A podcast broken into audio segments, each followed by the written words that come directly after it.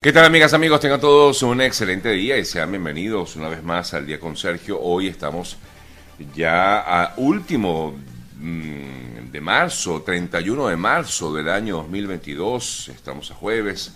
Gracias por acompañarnos como siempre lo hacen y permitirnos llegar a ustedes como siempre.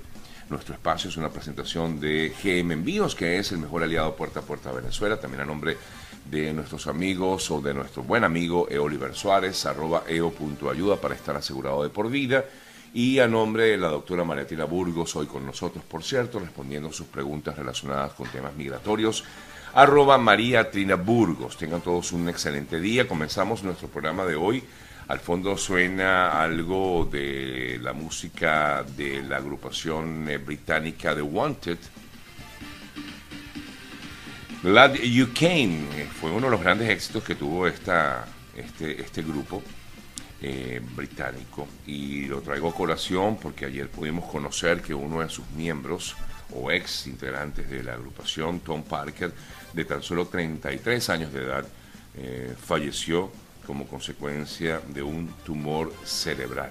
El joven Tom Parker pues eh, ya había anunciado desde hace un tiempo que tenía una enfermedad y ayer lamentablemente pues se conoció de su deceso acompañado decía de su familia rodeado de su familia y eh, por supuesto sus eh, compañeros de banda The Wanted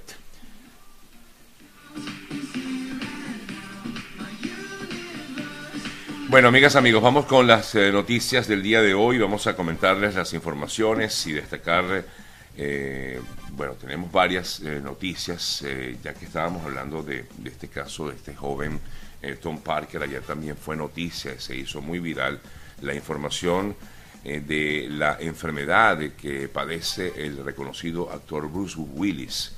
Y, bueno, el, tema con, con el actor Bruce Willis es que sufre de una condición médica que afecta sus habilidades cognitivas, eh, por lo que informó su familia que iba a parar o tomarse en todo caso un descanso de la actuación en una publicación que dio a conocer su hija.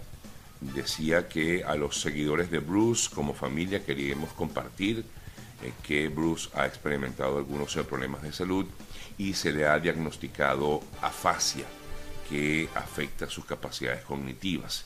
La afasia afecta la estructura del lenguaje, afecta a la mayoría de personas eh, normalmente que tienen esta, esta condición, tienen dificultades para leer y para escribir.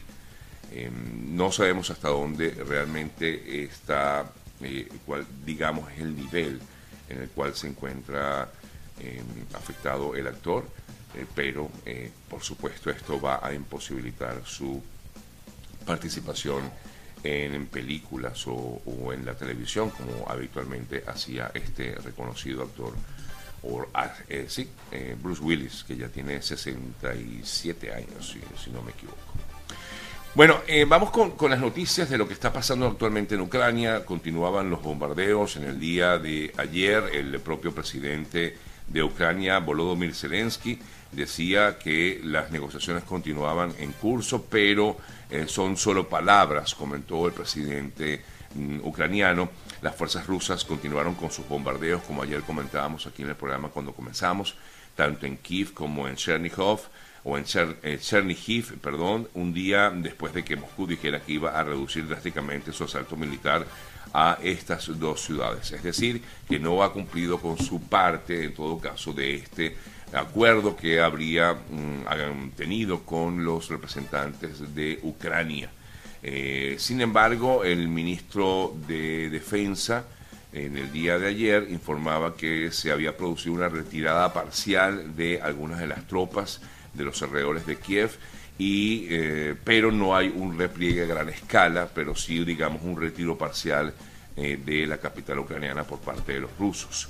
Por otra parte, para el día de hoy, se mm, propuso una, un corredor humanitario en la zona de Mariupol, una de las zonas más afectadas de Ucrania a raíz de la invasión, para así em, evacuar justamente en el día de hoy a varios civiles, a muchos civiles que se encuentran en esta zona. Repito, esto es en Mariupol, por lo tanto se espera que para el día de hoy haya un corredor humanitario eh, y que puedan em, permitirle el acceso a personas y poder salir de esta zona que sigue en conflicto.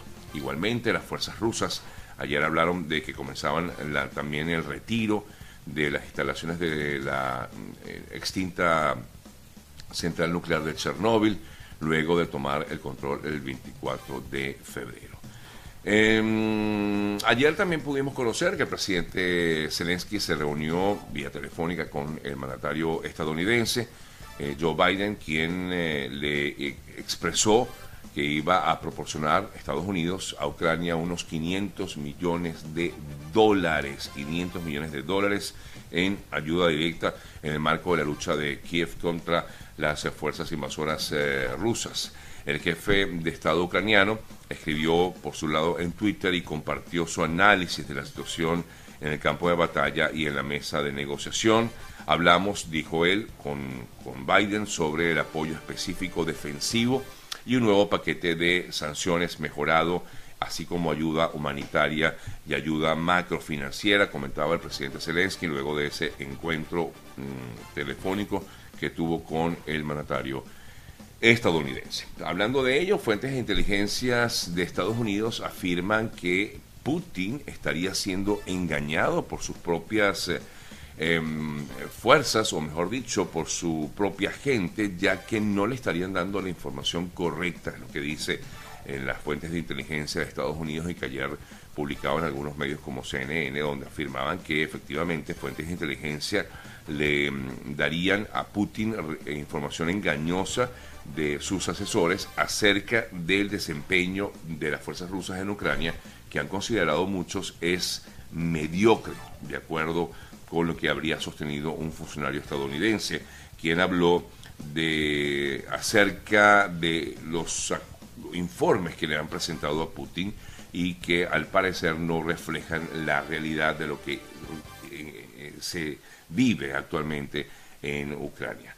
Em, mientras tanto, el gobierno del presidente Biden espera que la divulgación de esta información haga recapacitar a Putin sobre sus opciones en Ucrania en vista de que no es lo que realmente él cree. Es decir, en todo caso se le estaría diciendo a, Putin que las tropas rusas tienen eh, fuerza y han eh, prácticamente eh, se habrían apoderado de las zonas en Ucrania, lo que en la realidad no es así. Por otro lado, el negociador eh, de la parte rusa, Vladimir Medinsky, advirtió a Ucrania de que el estatus tanto de la península de Crimea como de las repúblicas de Donetsk y Lugansk, eh, cuya independencia fue reconocida por el Kremlin, son intocables para Rusia. Eh, dijo, quiero subrayar que la postura del principio de país en relación con Crimea y el Donbass sigue siendo invariable en parte de lo que decía el eh, representante de Rusia en estas negociaciones.